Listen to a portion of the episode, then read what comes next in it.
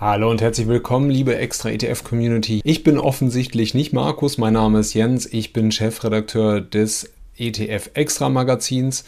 Ähm, zu unserem gleich beginnenden Talk habe ich einen sehr besonderen Gast eingeladen, nämlich Dr. Florian Tonka.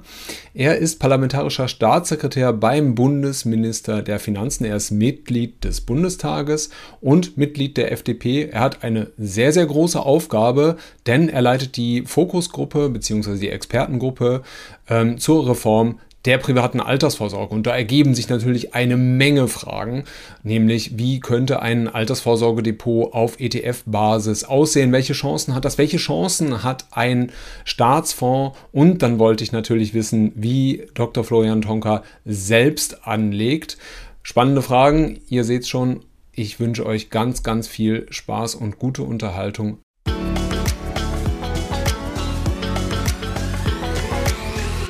Ja, Herr Dr. Tonka, schön, dass es geklappt hat. Schön, dass ich Sie hier auf unserem Kanal ähm, begrüßen darf. Es hat ja etwas länger gedauert von der ersten Anfrage jetzt bis zur Zusage. Ähm, Sie sind parlamentarischer Staatssekretär beim Bundesminister der Finanzen, Mitglied des Bundestages, Mitglied der FDP und Leiter der Fokusgruppe zur äh, Reform der privaten Altersvorsorge. Es gibt viel zu tun offensichtlich bei Ihnen. Ähm, Deswegen, ein Elevator-Pitch liegt Ihnen dann ja wahrscheinlich äh, sehr nahe. Dann können Sie uns ja vielleicht mal in kurzen, knackigen Worten einmal so die Eckpunkte des äh, Reformvorhabens zur privaten Altersvorsorge darlegen. Ja, die Fokusgruppe empfiehlt ähm, mit Mehrheit, meistens mit großer Mehrheit, jedenfalls mit Mehrheit, das, äh, das System der privaten Altersvorsorge grundsätzlich zu reformieren. Es soll weiterhin dabei bleiben, dass es äh, freiwillig ist, private Altersvorsorge zu betreiben, dass ähm, die verpflichtenden Vorgaben zur Altersvorsorge in der ersten Säule, in der gesetzlichen Rentenversicherung bleiben. Es soll freiwillig bleiben. Es soll ähm, auch ähm, ein privatwirtschaftliches Angebot sein. Aber es soll ähm, jedenfalls da, wo der Staat es unterstützt, über Förderung, über Zulagen ähm, und, und, andere Instrumente, eben auch so sein, dass es weniger bürokratisch äh, günstiger ist, dass es mehr Wahlmöglichkeiten geben soll auch äh, die Möglichkeit, mit weniger oder ohne Garantien Altersvorsorge zu betreiben und auch sehr viel stärker in äh, Aktien oder in Fondsanlagen reinzugehen. Also es wird, ähm, glaube ich, sehr viel ähm, interessanter für äh, Privatanleger, das zu machen ähm, und ähm, vor allem auch renditestärker, weniger bürokratisch. Ähm, und es geht im Grunde darum, dass wir das System wieder ans Laufen kriegen, dass äh, wieder mehr Menschen äh, rechtzeitig privat vorsorgen und dass wir die dafür passenden Produkte auch alle anbieten können. Ich würde noch einmal kurz einen Schritt zurücktreten und nochmal so auf die Arbeit vielleicht in der Fokusgruppe zu sprechen kommen. Wie kann man sich das vorstellen? Also ähm, Sie leiten die Fokusgruppe, dort sind ja verschiedene Interessensverbände vertreten. Wir haben Sozialverbände, wir haben Vertreter ähm, der Versicherungswirtschaft und dergleichen mehr. Ähm, wie schafft man es, die ganzen unterschiedlichen Interessen, die ja dann manchmal ja auch wahrscheinlich diametral zueinander stehen, unter einen Hut zu bringen, um dann jetzt ja nach relativ kurzer Zeit, würde ich jetzt sagen, ein halbes Jahr ist ja äh, relativ kurz, äh, eine gemeinsame Linie vorzugeben. Ja, also die Fokusgruppe wurde eingesetzt im letzten November durch äh, Kabinettsbeschluss, also von der Bundesregierung. Und wir haben äh, sie so zusammengesetzt, dass äh, in der Tat ähm, sechs Vertreter aus den äh, verschiedenen Ministerien, also dem Finanzministerium mit Vorsitz der Fokusgruppe, Wirtschaftsministerium und dem Ministerium für Arbeit und Soziales kommen, also insgesamt sechs äh, Vertreter von drei Ministerien und dann auch sechs Wissenschaftlerinnen und Wissenschaftler, die jeweils von den Ministerien vorgeschlagen werden, plus die Anbieterseite, also die Versicherungswirtschaft und die Fondsbranche. Verbraucherschutzseite war dabei mit, dem, mit, der, mit der Verbraucherzentrale Bundesverband und äh, der Stiftung Warentest. Die äh, betriebliche Altersvorsorge war repräsentiert und äh, die, der Deutsche Gewerkschaftsbund und die Arbeitgeber. Zusammen 19 Mitglieder und die Diversität war ja gewollt, ähm, weil ähm, man ähm, ja nur dadurch dann auch einen, wirklich einen offenen Prüfprozess haben kann, dass unterschiedliche Sichtweisen repräsentiert sind. Äh, Fokusgruppe haben wir sie deshalb genannt, weil wir ähm, fokussiert arbeiten wollten in zweierlei Hinsicht. Erstens in zeitlicher Hinsicht, nicht nochmal die ganze Rentenproblematik in Deutschland äh, nochmal neu aufrollen und äh, altbekanntes einfach nochmal noch mal, äh, Wochen und Monate lang umdiskutieren, sondern schnell zu Ergebnissen kommen, die politisch noch in dieser Legislaturperiode umgesetzt werden können. Und zweitens fokussiert auf die Themen, die zu lösen sind. Der Koalitionsvertrag hat ein paar Vorgaben gemacht, ähm, äh, dass geprüft werden soll, ob man renditestärkere, attraktivere private Altersvorsorgeprodukte anbieten kann und wie die aussehen müssen oder alternativ ein staatliches Standardprodukt und noch einige andere Dinge. Die Fördersystematik, also fördern wir mit den richtigen Instrumenten Altersvorsorge, erreichen wir die richtigen Gruppen und die Frage, wie gehen wir mit dem Riester-Bestand um. Das waren im Grunde unsere Arbeitsaufträge und ich habe sehr darauf geachtet als Vorsitzender, dass wir weder thematisch noch zeitlich von den Vorgaben abweichen. Wir haben dann sechs Sitzungen gemacht im ersten Halbjahr, im Großen und Ganzen in jedem Monat eine haben zunächst mal äh, analysiert, ähm, wo steht Deutschland in der privaten Altersvorsorge, wie erfolgreich ist das, was bisher gelaufen ist, haben uns dann mit dem Riester-Bestand beschäftigt, mit den privaten Produkten, ähm, mit dem äh, öffentlichen Fonds und mit der Fördersystematik und haben dann in zwei abschließenden Sitzungen äh, an dem Bericht gearbeitet, an dem Abschlussbericht gearbeitet, der dann im Juli vorgestellt worden ist. So war im Grunde die Arbeitsweise. Ich habe immer sehr darauf geachtet und das war mir wichtig, dass wir möglichst viel im Konsens festhalten können, weil ähm, natürlich der Bericht, ähm, ein Bericht, der von mit einem hohen Grad an Konsens ähm, äh, verabschiedet worden ist, eine sehr starke Autorität dann hat, auch äh, für den politischen Prozess hinterher in der Regierung und im Parlament. Äh, aber äh, wir haben auch keinen Konsenszwang verabschiedet. Und insofern ist es natürlich auch vorgekommen, dass Teile des Berichts auch nur von einer Mehrheit der Fokusgruppe mitgetragen worden sind. Ähm, und dafür haben wir auch erlaubt, dass die Minderheit über ein Minderheitenvotum äh, auch kenntlich machen kann, womit sie nicht einverstanden ist oder was sie nicht mitträgt. Es gibt auch ein paar Minderheitenvoten, die in dem Bericht dabei sind, jeweils nicht gegen den ganzen Bericht und alles, was da drin steckt, sondern gegen einzelne Vorschläge und Empfehlungen sodass man auch nachlesen kann, wie waren am Ende so, wie war das Meinungsbild und wer hat was anderes vertreten. Und das war mir auch sehr, sehr wichtig. Das war auch für viele Teilnehmer in der Gruppe sehr, sehr wichtig, dass man nachher nicht in irgendeinen großen Konsens gezwungen wird und für was mit vereinnahmt wird, was man gar nicht mitgetragen hat, sondern dass man auch, ähm, auch Teilen des Berichts widersprechen kann. Aber es ist nicht oft passiert, das ist auch nicht jetzt irgendwie durch den ganzen Bericht hindurch alles äh, irgendwie hochkontrovers gewesen, sondern es waren einige ausgewählte äh, Themen, wo man einfach unterschiedliche Meinungen hatte. Und mit der Arbeitsweise, mit dem zeitlichen und inhaltlichen Fokus, aber auch dem fairen Angebot, man darf auch seine Minderheitenauffassung äh, in dem Bericht äh, kenntlich machen, haben sich, glaube ich, alle ganz gut arrangiert. Und wir haben dann letzten Endes doch einen Bericht hingekriegt, wo ich meine und mein Eindruck ist, dass das allermeiste eine sehr hohe Akzeptanz hat in der Gruppe und äh, wo, wo, ähm, wo, wo dann doch auch fast alle dahinter stehen können.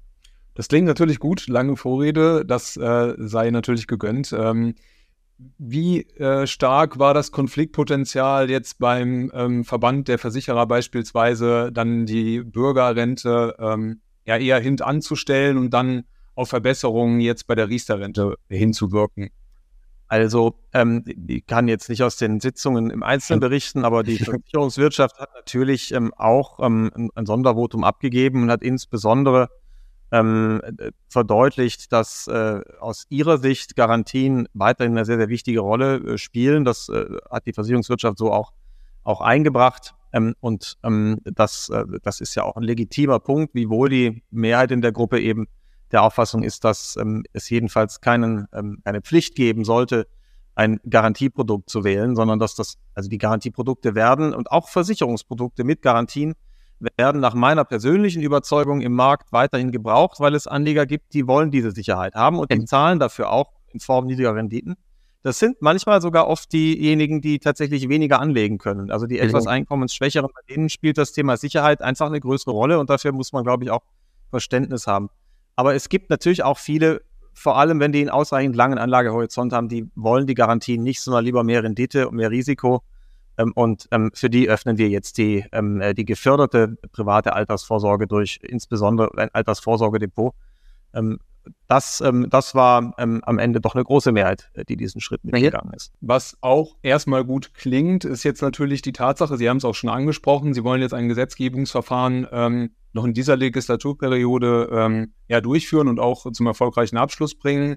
Ähm, ich habe jetzt ein Statement von Ihnen gelesen, bereits im nächsten Jahr.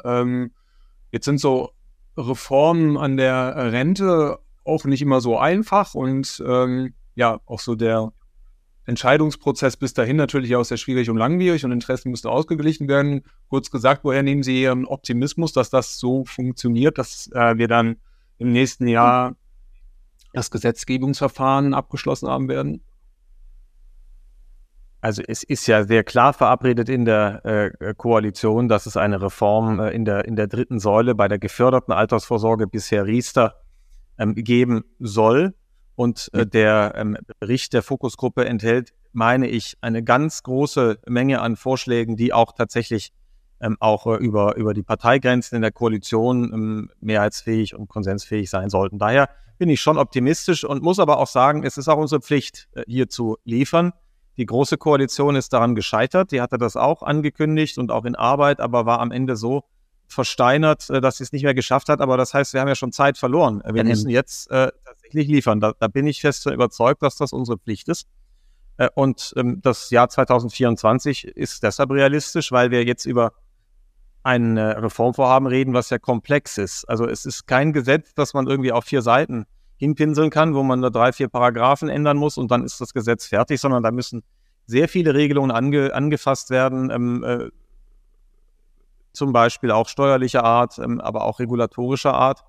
Ähm, also das ist komplex, deshalb werden wir noch ein paar Monate Vorbereitungszeit brauchen und dann ähm, eben das Jahr 24 erreichen und, und dann wird das Parlament natürlich auch gründlich beraten wollen. Aber im Laufe des Jahres 2024 ist es aus meiner Sicht auf jeden Fall gut machbar, ähm, das ganze Vorhaben auch abzuschließen. Eile ist geboten, ist überhaupt keine Frage, wie ich ja jetzt auch ähm, aus äh, einem Statement, ist jetzt ein bisschen länger her, der FDP ja auch gelesen habe. Es ist ja auch kein Geheimnis. Äh, die ähm, staatliche Rente wird ja auch immer aus Bundesmitteln mit 100 Milliarden pro Jahr, äh, korrigieren Sie mich, wenn ich mich jetzt täusche, ähm, unterstützt. Äh, jetzt gehen natürlich die ähm, geburtenstarken Jahrgänge, die sogenannten Babyboomer, ja auch in Rente. Das heißt, ähm, wir haben großen Druck ähm, auf die gesetzliche Rentenkasse. Entschuldigung. Ähm, gleichzeitig ist ja auch ein Reformvorhaben, ähm, das Generationenkapital halt einzuführen, dass man halt eben aus Staatsmitteln dann die 10 Milliarden pro Jahr ähm, ja, beiseite packt und äh, in kapitalmarktnahe Anlagen ja auch gibt. Ähm, inwiefern ähm, kann das wirkungsvoll sein, ähm, wenn man bedenkt, dass wir pro Jahr etwa 300 bis 400 Milliarden Euro an Rentenleistungen auszahlen. Also, also Gut, zunächst mal äh, entlasten nachhaltig. Also natürlich, äh, wenn wir das Generationenkapital haben, ich kläre nochmal gleich, wie wir uns das vorstellen, dann, ähm, äh, dann hilft das. Ähm, aber wichtig ist erst nochmal übergeordnet. In allen drei Säulen unserer Alterssicherung, in der gesetzlichen, betrieblichen und auch privaten Altersvorsorge, setzen wir auf mehr Kapitaldeckung, auf mehr ähm, Absicherung auch äh, über Aktien äh, oder äh, über Fondsanlagen ähm, äh, und ähm, sehen darin eine Stabilisierung unserer Altersvorsorge. Und das ist natürlich ähm, vor allem deshalb so, weil unsere Demografie einfach ähm, in den nächsten Jahren einen riesigen äh, Handlungsdruck erzeugen wird äh, und, und wir eine alternde Gesellschaft sind. das kann man ein bisschen durch Zuwanderung und Öffnung des Arbeitsmarktes ähm, ausgleichen, aber nicht komplett. Deshalb muss die Altersvorsorge anders organisiert sein. In der gesetzlichen Rentenversicherung wollen wir einen Kapitalstock aufbauen, der ähm, auch äh, bis in die 30er Jahre einen dreistelligen Milliardenbetrag umfasst. Und wir wollen dann ausschließlich aus den Erträgen, also nie aus der Substanz dieses Kapitalstocks, sondern aus Überschüssen, die dann erwirtschaftet werden, ähm, wollen wir einen Zuschuss leisten, damit der Beitragssatz nicht so stark ansteigt, wie er sonst ansteigen müsste. Wir müssen ohnehin sagen, nach allen Rentenberichten und Rentenprognosen werden die Beiträge zur gesetzlichen Rentenversicherung sowieso ansteigen. Aber wie stark das passiert, das hat schon damit zu tun, ob wir auch alternative Finanzierungsquellen finden. Würde ich mir, hätte ich mir gewünscht, dass wir das Generationenkapital schon längst hätten? Ganz klar.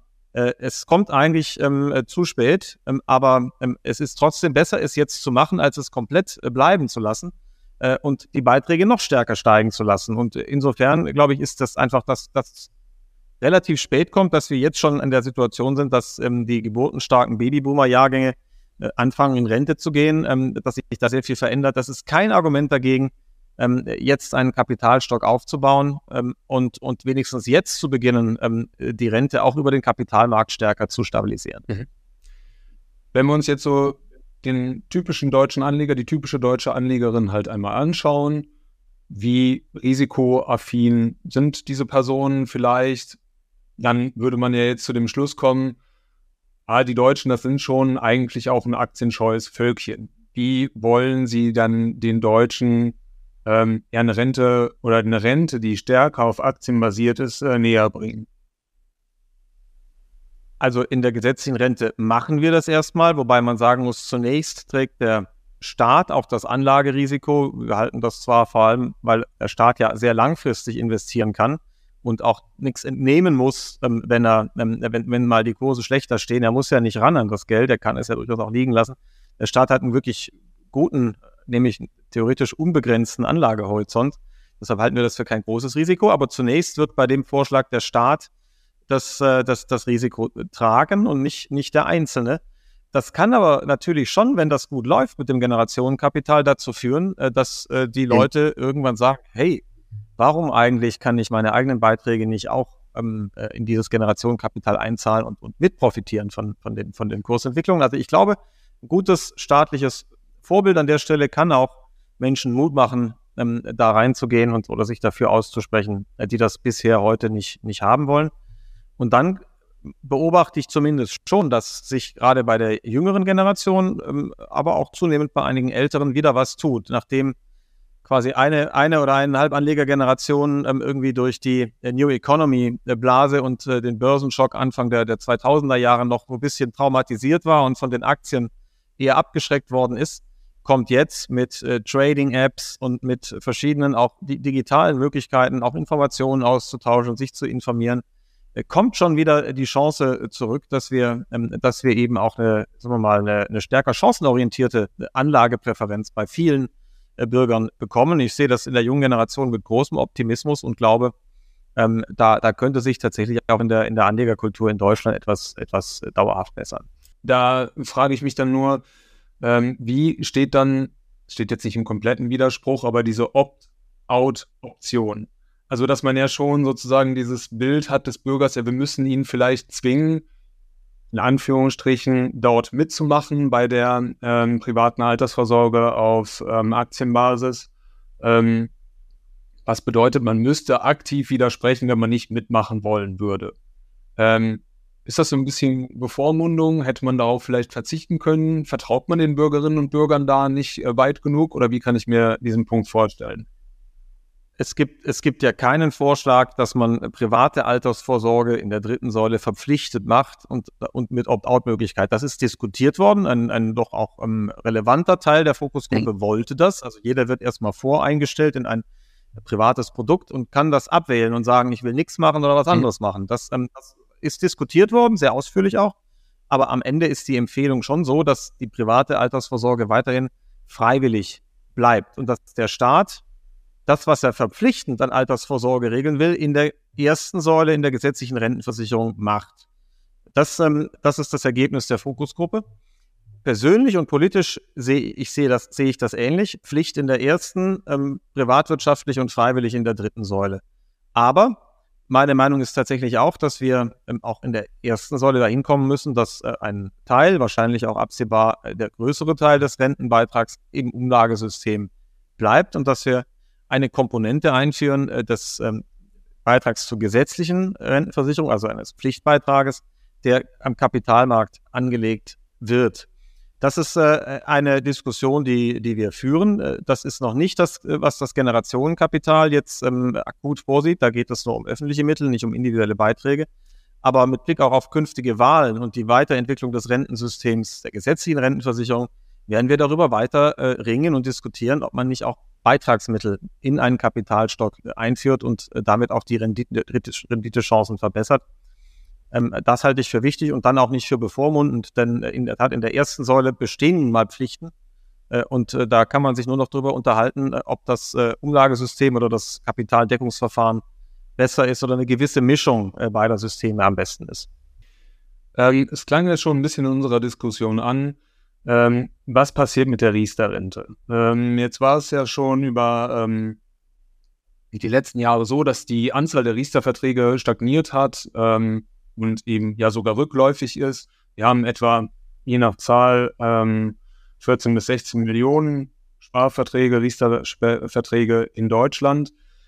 Nach den Vorschlägen der ähm, Fokusgruppe hieß es dann, das ist das Ende der Riester-Rente. Das ist so wie ich jetzt auch dann die Vorschläge ja auch gelesen habe, erstmal nicht der Fall, aber man lässt sich da, glaube ich, ein Hintertürchen dann doch offen. Oder wie, welche Zukunft hat die Riester-Rente so in der Form, wie sie jetzt besteht? Also ich gehe davon aus, dass unser neues Modell auch dann einen anderen Namen bekommt. Ähm, aber, ähm, äh, aber natürlich ist gerade das Ziel, dass es auch eine geförderte private Altersvorsorge äh, auch weiterhin gibt, die ähm, insbesondere bei ähm, Menschen mit geringerem Einkommen oder auch Kindern äh, mit Zulagen äh, arbeitet ähm, und ähm, ab, ab mittleren Einkommen dann über einen äh, sozusagen Sonderausgabenabzug, also eine steuerliche Förderung. Das wird es weiterhin geben, nur dass diese äh, Förderung eben ähm, äh, künftig auf mehr Produkte Anwendung findet. Also dass man das Versicherungsprodukt und vielleicht ein Altersvorsorgedepot nach exakt den gleichen Bedingungen staatlich äh, unterstützt und, äh, und, und, und fördert. Das wird die Umstellung sein. Also insofern keine Beerdigung der geförderten Altersvorsorge, sondern eigentlich eine Ausweitung. Und das Ziel ist auch, dass es mehr Menschen als bisher machen, weil, die, weil es attraktiver wird, weil es nicht mehr so teuer ist ähm, oder weil also kostenträchtig ist, weil die Renditen ähm, äh, höher sind, sowohl durch Kostenreduktion, mehr Wettbewerb, aber eben auch ähm, äh, auf, äh, aufgrund der Einführung eines renditestarken Altersvorsorgedepots. Äh, die, die, die, der Ansatz ist im Grunde, dass wir wieder mehr Menschen dafür gewinnen, das zu machen. Und ähm, bin mir auch ziemlich sicher, dass das gelingen wird. Natürlich gibt es andere Dinge, die auch wichtig sind, damit mehr äh, private Altersvorsorge äh, passiert. Vielen Haushalten fehlt zurzeit die Sparfähigkeit. Die können, egal welches Produkt gefördert wird, die nötigen äh, Eigenbeiträge kaum, äh, kaum erbringen. Äh, das, ist, das ist ein grundsätzliches Problem. Deswegen hat Inflationsbekämpfung natürlich alleroberste Priorität, aber auch ähm, äh, die ähm, Erhaltung ausreichend hoher Nettoeinkommen. Also natürlich ist die Abgabenbelastung, vor allem von mittleren Einkommen, auch ein Faktor, der dazu führt, dass Menschen eigentlich zu wenig äh, vorsorgen können fürs Alter, weil ihnen einfach die finanziellen Spielräume fehlen.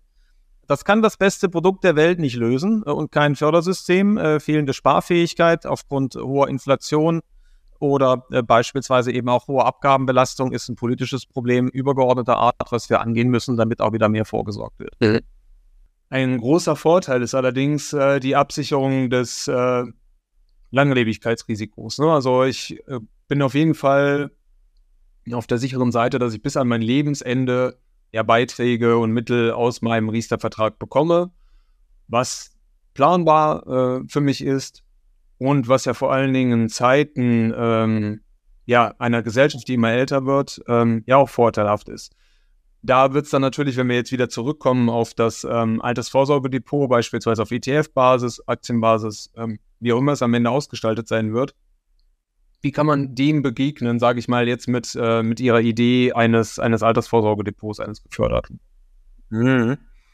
Also wir, wir haben äh, jedenfalls bei jedem Produkt eine Ansparphase und eine äh, Verrentungs- oder Nutzungsphase. Mhm. Das gibt es bei jedem Produkt.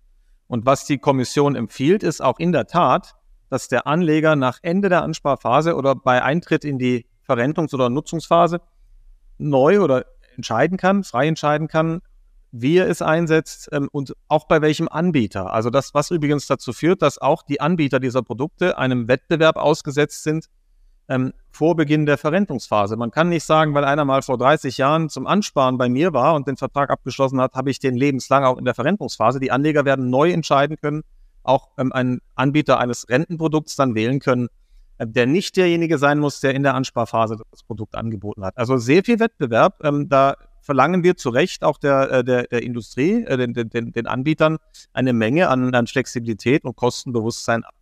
Und dann ist eben die Frage, was soll passieren in der Nutzungs- oder Verrentungsphase? Da haben wir diskutiert ähm, von, äh, von kann dem äh, Berechtigten sofort ausbezahlt werden und er kann damit machen, was er will. Einmalzahlung komplett für alles, bis auch zu rigideren Modellen, die eine stärkere äh, Steuerung ähm, vorsehen. Herausgekommen ist, glaube ich, ähm, eine sehr, sehr gute Lösung, nämlich ähm, ein Konsens. Es muss schon zur Absicherung des Lebensstandards im Alter eingesetzt werden. Also ich kann nicht mit staatlicher Förderung äh, anlegen und dann mit 65 ähm, vier Wochen Kreuzfahrt machen und das Geld ist dann ausgegeben. Also das ist, das ist total legitim, wenn das jemand machen will. Das ist völlig okay. Äh, und dafür kann er auch sparen. Auch okay, aber nicht mit Steuerzuschüssen. Das, äh, dafür müssen wir nichts zugeben als, als Gesellschaft, dann, dass dieser, dieser Traum sich dann erfüllt mit, mit einer großen Kreuzfahrtreise oder sonst was. Aber ansonsten, solange das mit Alterssicherung, Absicherung des Lebensstandards im Alter irgendwie zu tun hat, gibt es künftig mehr Freiheiten. Man kann beispielsweise hergehen und sagen, ich zahle ein Immobiliendarlehen für eine selbstgenutzte Immobilie ab, ich tilge das, ähm, weil das natürlich auch entlastet im Alter, in einer abbezahlten Immobilie zu wohnen. Man kann auch altersgerecht umbauen und sanieren, also barrierefrei, auch das geht. Wenn man in eine Verrentung gehen will, dann empfiehlt die Gruppe in der Tat ähm, auch Zwischenlösungen zwischen einer lebenslangen äh, Leibrente äh, und ähm, einem kürzeren äh, Zeitraum zuzulassen. Äh, also nicht mehr zwingend äh, zu verlangen, dass, das, äh, dass die Leibrente unbegrenzt, ähm, egal wie alt man wird, bezahlt wird. Wir würden uns auch mit einem ähm, ausreichend langen Zeitraum natürlich begnügen. Ähm, das können nicht nur drei, vier, fünf Jahre sein, aber einem ausreichend langen Zeitraum begnügen. Aber das ein Grund, der eben auch klar oder ein Punkt, der klar geworden ist in der Gruppe, die Absicherung des Langlebigkeitsrisikos, also der theoretischen Möglichkeit, dass jeder von uns irgendwie 105 Jahre alt werden könnte. Ähm, alleine das ähm, kostet schon so viel, dass in der Tat das, was in Summe an die, an die Versichertengemeinschaft oder die, die Anlegergemeinschaft ausgezahlt wird, einfach kleiner wird, aus regulatorischen Gründen. Und deswegen haben wir tatsächlich auch festgelegt, wir wollen ähm, keinen, keine lebenslange äh, Verrentungspflicht mehr für das Vorsorgeguthaben, sondern würden uns für einen Zeitraum noch nicht genau definiert, aber man hat so in der Gruppe so gesagt, etwa 20 Jahre, ähm, also so bis Mitte 80er ähm, würde, würde ausreichen. Aber eben auch nur als Option. Ein Versicherter, der oder ein, Sparer, ein Anleger, der, der tatsächlich eine lebenslange Leibrente bekommen will, sucht sich einen Anbieter, der ihm das anbietet, dann wird er niedrigere, niedrigere Monatsraten natürlich kriegen, als wenn er einen anbietet, äh, Anbieter findet, der ihn vielleicht nur bis zum 85. Lebensjahr ähm, was auszahlt. Also wir setzen da tatsächlich auch auf viel Wahlfreiheit, auf individuelle äh, Präferenzen. Äh, und damit würde ich auch sagen, sind die Vorschläge der Fokusgruppe auch sehr, sehr, sehr, sehr liberal. Ähm, sie trauen den Menschen auch zu, diese Entscheidungen selbst zu treffen und normieren nicht alles. Stellt sich uns natürlich die Frage, warum bekommen wir keinen Staatsfonds? Das würde doch viele Probleme lösen. Wir hätten ein Produkt, mehr oder minder aus einer Hand mit dem äh, Label Made in Germany. Transparent, einfache Kostenstruktur. Alle wären glücklich und andere Länder machen es ja vor. Wir haben Schweden, da hat sich das äh, Anlagevolumen binnen zehn Jahren verdreifacht. Der norwegische Staatsfonds ist auch auf unserer extra ETF-Seite das Vorbild immer für eine eigene Portfoliostruktur. Warum wurde das eigentlich oder dieser Gedanke, der ja vordergründig oder der ja vorher auch eine Rolle spielte in der Fokusgruppe, eigentlich äh, wieder verworfen oder irre ich mich da? Er wurde sehr ausführlich diskutiert, äh, diese, diese, diese Idee, diese Vorstellung. Am Ende ist es äh, in, im Regelfall übrigens ja kein, kein Staatsfonds, sondern ein staatliches äh, Konstrukt, was dann aber von Privatanbietern äh, verwaltet wird. Und ähm, es haben unterschiedliche Gründe äh, dazu beigetragen, dass das von der Mehrheit nicht befürwortet wird. Grundsätzlich die Frage ähm, Trennung der verschiedenen Komponenten unserer, unserer Alterssicherung, also Staat und Pflicht halt in der ersten Säule. Da gehört es aus meiner Sicht auch hin. Äh, Arbeitgeber, Sozialpartner, Arbeitnehmer, Arbeitgeber, Sozialpartner, betriebliche Altersvorsorge in der zweiten. Und, ähm, und das, was freiwillig passiert und was von privaten Produktanbietern angeboten wird in der, in der dritten. Wenn der Staat sich jetzt mit einem verpflichtenden Angebot äh, in, sozusagen neben der ersten Säule auch noch in die dritte Säule begibt, dann äh, entsteht natürlich eine Situation, wo äh, völlig ungleiche Akteure gegeneinander konkurrieren und gegeneinander anbieten können. Das ist natürlich unmöglich, ähm, dass ein privater Anbieter gegen einen verpflichtend voreingestellten Staatsfonds, wo erstmal jeder reinkommt, ähm, konkurrieren kann.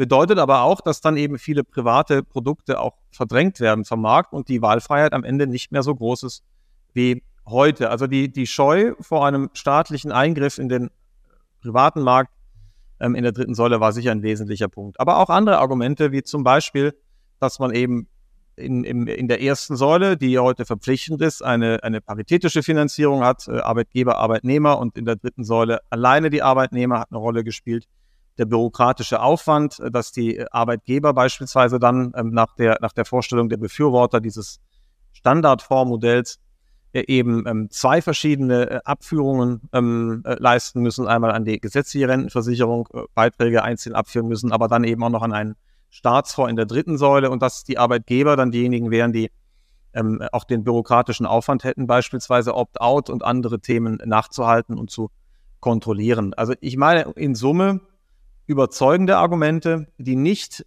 prinzipiell gegen ähm, Kapitaldeckung als, als Pflicht, ähm, äh, verpflichtendes, verpflichtenden Teil unserer Alterssicherung ähm, ansehen, diese Kapitaldeckung aber dann äh, in der ersten Säule, wo wir bereits eine bestehende Pflicht haben und bestehende, sagen wir mal, auch Abführungs- und Meldeprozesse bei den Arbeitgebern zu verorten und nicht in der dritten. Das hat so grosso modo, ich kann, das hat natürlich nicht jeder immer die gleichen Gründe, sich so oder so zu positionieren, aber so grosso modo waren das die ähm, wesentlichen äh, Argumente, ähm, die dazu geführt haben, dass wir in der Tat keinen Staatsfonds in der dritten Säule empfehlen. Mhm. Äh, wenn wir nochmal auf das äh, geförderte ähm, Depot zurückkommen, ähm, wie können wir uns die Förderung da vorstellen? Gibt es da schon Ideen zu konkreterer Art? Oder wie ist da der Stand? Wir waren, wir haben sehr genau analysiert, wie die Förderung aussieht. Wie gesagt, das hängt äh, natürlich vom Einkommen ab, vom Mindesteigenbeitrag und auch von der, von der Zahl der Kinder. Äh, und dann gibt es ein Einkommensspektrum, äh, wo sich die ähm, Zulagen lohnen, die gezahlt werden, ähm, also die Grundzulage und die Kinderzulage. Und äh, dann gibt es eben einen Punkt, ab dem es interessanter ist, ähm, äh, die, die, den steuerlichen Sonderausgabenabzug äh, und dann die nachgelagerte Besteuerung im Alter ähm, äh, zu wählen. Und grundsätzlich, und wir haben das auch, haben das auch tatsächlich uns mit Empirie angeschaut, war die Einschätzung, das ist eigentlich ein gutes System in der, in der Grundorganisation. Beispielsweise, weil die heutige Riester-Rente in der Tat äh, sehr stark auch eine soziale Funktion hat. Es werden überdurchschnittlich ähm, Familien mit Kindern erreicht, natürlich bei den, bei den Kinderzulagen, die sind attraktiv, die sind interessant. Ähm, aber es werden zum Beispiel auch überdurchschnittlich viele äh, Frauen erreicht. Eigentlich eine Gruppe, die sonst tendenziell statistisch gesehen jedenfalls eher unterdurchschnittlich viel vorsorgt, wird in der Riester-Förderung heute überdurchschnittlich erreicht. Also ganz grundsätzlich kein äh, völlig verkehrtes Konzept. Und insofern werden da auch Modifikationen empfohlen, aber keine Revolution. Was die Empfehlung der Gruppe ist, ist auf jeden Fall, dass ein Altersvorsorgedepot nach den gleichen Kriterien gefördert wird wie ein Versicherungsprodukt. Also dass wir über die Förderung nicht irgendwen begünstigen oder benachteiligen, sondern dass das neutral ist. Das sollte für die Entscheidung, welches Produkt man wählt, keinen Einfluss haben, dass das eine höher oder das andere niedriger gefördert wird. Was die, den Gedanken der Wahlfreiheit ja, glaube ich, auch nochmal unterstreicht. Dann wird empfohlen, die ähm, Grenze für, die, ähm, für den steuerlichen Sonderausgabenabzug ähm, anzuheben. Und zwar, weil der ursprünglich bei Riester 4% des Bruttoeinkommens äh, betrug, 2100 Euro, und inzwischen nicht mehr angepasst wurde, sodass man eigentlich äh, bei, bei etwa 3500 Euro landen müsste, wenn man alles anpasst. Das wird man dann sehen, wie das im politischen Prozess, äh, wo man da landet. Aber grundsätzlich wird jedenfalls empfohlen von der Gruppe, die unterlassenen Anpassungen dieser Einkommensgrenze ähm, äh, sozusagen ähm, vorzunehmen und, und damit auch sozusagen eine etwas höhere Inanspruchnahme der steuerlichen Förderung möglich zu machen. Und dann war noch ein dritter Punkt bei der Förderung sehr, sehr wichtig, nämlich das Thema Bürokratie. Ähm, die, die, die Zulagengewährung und auch die Rückforderung von äh, vielleicht zu hoch gezahlten Zulagen ähm, ist ein großes Problem in der Praxis, äh, bindet unheimlich viele Ressourcen in, den, in der Zulagenstelle, in den Behörden aber, und das ist auch äh, sehr, sehr, sehr, sehr schwierig und sehr, sehr kritisch zu sehen, führt zum Teil auch dazu, dass dann eben Zulagen äh, zurückgezahlt werden müssen, weil zum Beispiel der geforderte Mindesteigenbeitrag, den man äh, machen muss, den man leisten muss, um die Förderung zu bekommen, irgendwann unterschritten wird. Der Mindesteigenbeitrag hängt nämlich am Einkommen und wenn das Einkommen sich verbessert, aber man in dem Produkt immer nur denselben, denselben Eigenbeitrag belässt, dann hat man irgendwann den Punkt, dass der Mindesteigenbeitrag zu gering ist. An der Stelle sehen wir tatsächlich mit Blick auf die Bürokratie, aber auch die Fairness den Anlegern gegenüber, dass sie ihre, ihre Zulagen nicht einfach nachträglich wieder verlieren. Nachsteuerungsbedarf. Da wurde beispielsweise äh, diskutiert ähm, und auch ähm, als Option vorgeschlagen, beispielsweise ähm, eine, eine, eine proportionale Förderung zu machen, also wirklich zu sagen, auf ähm, einen Euro gibt es, ein, einen eingezahlten Euro gibt es x Euro Förderung aber mit einer sozialen Komponente natürlich, ähm, um ähm, eben auch dafür zu sorgen, dass ähm, das, was heute passiert, nämlich dass wir die einkommensschwächeren Gruppen stärker äh, unterstützen bei der Altersvorsorge, äh, mit einem Faktor, der einkommensabhängig ist. Aber dass man grundsätzlich eben wegkommt von der äh, nachträglichen Ermittlung, ob die Mindesteigenbeitragsgrenze erreicht worden ist oder ob man drunter lag und, und der Rückforderung zu einem letztlich an dem tatsächlich eingezahlten Betrag orientierten mit einer Sozialkomponente modifizierten ähm, äh, Zulagenberechnung. Das wäre enorm äh, hilfreich zur Reduzierung von Bürokratie. äh, und auch um äh, gerade Menschen, die auf die Zulage angewiesen sind oder sie jedenfalls sehr, sehr gut brauchen können, ähm, denen die Zulage äh, auch in jedem Jahr zahlen zu können in der, in der fairen Weise. Das wird noch zu klären sein. Da gibt es, da hat die, da hat die Kommission, da hat die Fokusgruppe nur verschiedene Lösungsoptionen aufgezeigt, ohne dass es eine gegeben hätte, hinter der sich auch eine Mehrheit versammelt hätte. Es ist auch sehr technisch, mal sagen, sehr, sehr, sehr, sehr, sehr, sehr schwierig, das ganze Thema. Aber ähm, mein äh, Ziel ist es jedenfalls auch, dass wir im Zuge der Reform auch ein unbürokratischeres, ähm, besseres äh, System sozusagen der Zulagenberechnung äh, finden und die, der Bericht hat zumindest einige Ansätze dazu. Okay. Ähm, wie sind denn jetzt die nächsten Schritte? Wie sehen die aus? Also Gesetzgebungsverfahren dann ja 2024.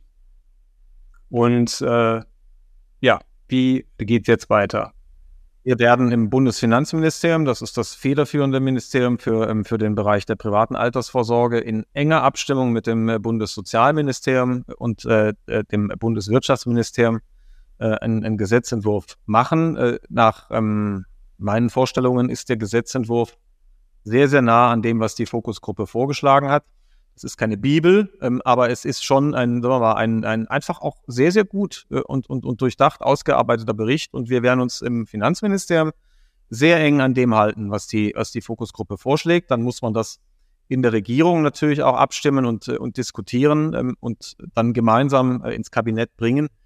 Deswegen wird das auch noch ein paar Monate dauern. Ähm, einerseits diese ganzen Regeln in der nötigen Genauigkeit äh, in ein Gesetz zu schreiben, was, was recht lang werden wird und dann die politischen Fragen noch, noch abzustimmen.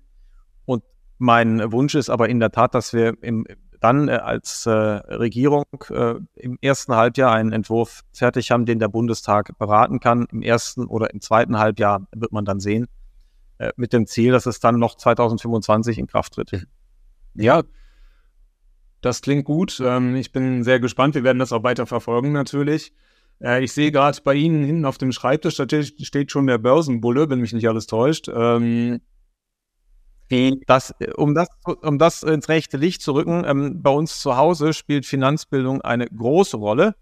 Meine Tochter kann schon erklären, was die Grundsteuer ist, oh, aber oh. das, was da hinten steht, ist ein Einhorn, das angemalt wurde. Und ähm, äh, kein Börsenbulle. Okay. Äh, finanzielle Bildung, ja, ein wichtiges Thema. Schön, dass Ihre Tochter soweit ist. Man kann es, glaube ich, äh, bei den Bundestagskollegen nicht immer, ähm, da kann man nicht so optimistisch sein, habe ich so den Eindruck. Es gab ja auch Stimmen, die dann Verluste des norwegischen Staatsfonds äh, so im vierten Quartal 2022, erstes Quartal 2023, legen Sie mich nicht drauf fest, dann zum Anlass genommen haben, um zu sagen, ja, there goes your Aktienrente. Ähm, was können, geht Ihnen da die Hutschnur eigentlich dann schon mal hoch oder ähm, können Sie dann nur noch. Also wer, länger in der Politik äh, unterwegs ist, ist mit großem Langmut äh, ausgestattet. Ja. Ähm, aber in der Tat muss, muss ich sagen, das Argument ist natürlich völlig fehlgeleitet äh, und die Renditen des norwegischen Staatsfonds ähm, auf der Zeitachse sind ähm, also derartig überzeugend, genauso wie alle anderen äh, großen Altersvorsorgevermögen, ähm, die, die stark in Aktien äh, investiert sind dass es, ähm, äh, also dass es sehr überzeugend ist und sich dann ein Jahr rauszunehmen, wo in der Tat ähm, an der Börse sehr viel ungewöhnliche Dinge passiert sind, ähm, es einfach auch ein Krisenjahr war, äh, und zu unterschlagen, dass ein Jahr vorher ähm, die, die Wertsteigerung desselben Fonds ähm, weit höher war ähm, als die Verluste. Also das ist schon nicht ganz äh, redlich äh, oder sehr, sehr, sagen wir mal, sehr, sehr ungenau. Ähm, ich habe schon das Gefühl, dass in der politischen Auseinandersetzung ähm, die Aktie und der Kapitalmarkt immer noch stigmatisiert sind bei einigen, dass da versucht wird, auch ideologisch gegen anzukämpfen.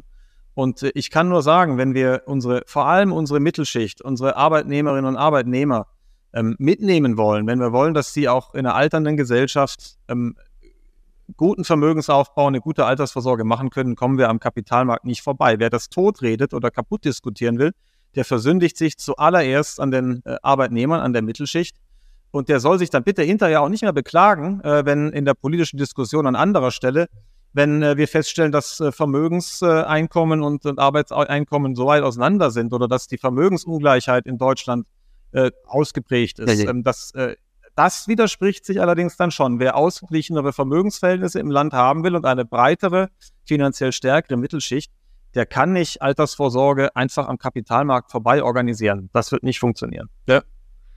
Und vielleicht gibt es ja doch den Staatsfonds. Schauen wir mal. Vielleicht den, äh, den, der, der wird sich zunächst mal Generationenkapital nennen und in der ersten Säule sein. Und ich meine, äh, auf dem kann man dann auch aufbauen. Ich bin sehr gespannt. Deutschland kann ja Staatsfonds. Ne? Also Frau Mikus hat's ja, macht es ja mit ihrem Kenfo vor. Und ja, was mich allerdings noch sehr brennend interessieren würde, ähm, worin legen Sie denn an? Und äh, was ist Ihr Lieblings-ETF? Jetzt können wir uns natürlich vorstellen, Bundestagsabgeordnete haben jetzt mit der äh, Altersvorsorge jetzt natürlich ein kleineres Problem ideo völlig ideologiefrei. Aber was ist denn so Ihr Go-To-Investment?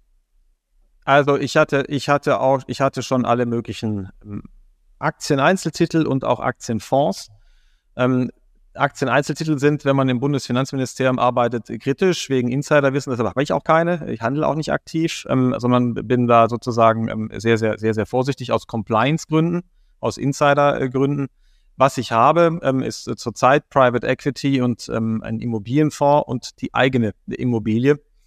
Würde ich jetzt ähm, größere Summen neu anlegen, würde ich mir aber in der Tat auch die Option ETF neben verschiedenen anderen ähm, Optionen anschauen ähm, und, ähm, und äh, sicherlich auch in einer, in einer äh, diversifizierten Anlageportfolio auch angemessen mit, äh, mit berücksichtigen. Und ich kann auch nur dazu ermuntern, das, ähm, das zu machen. Das ist gut.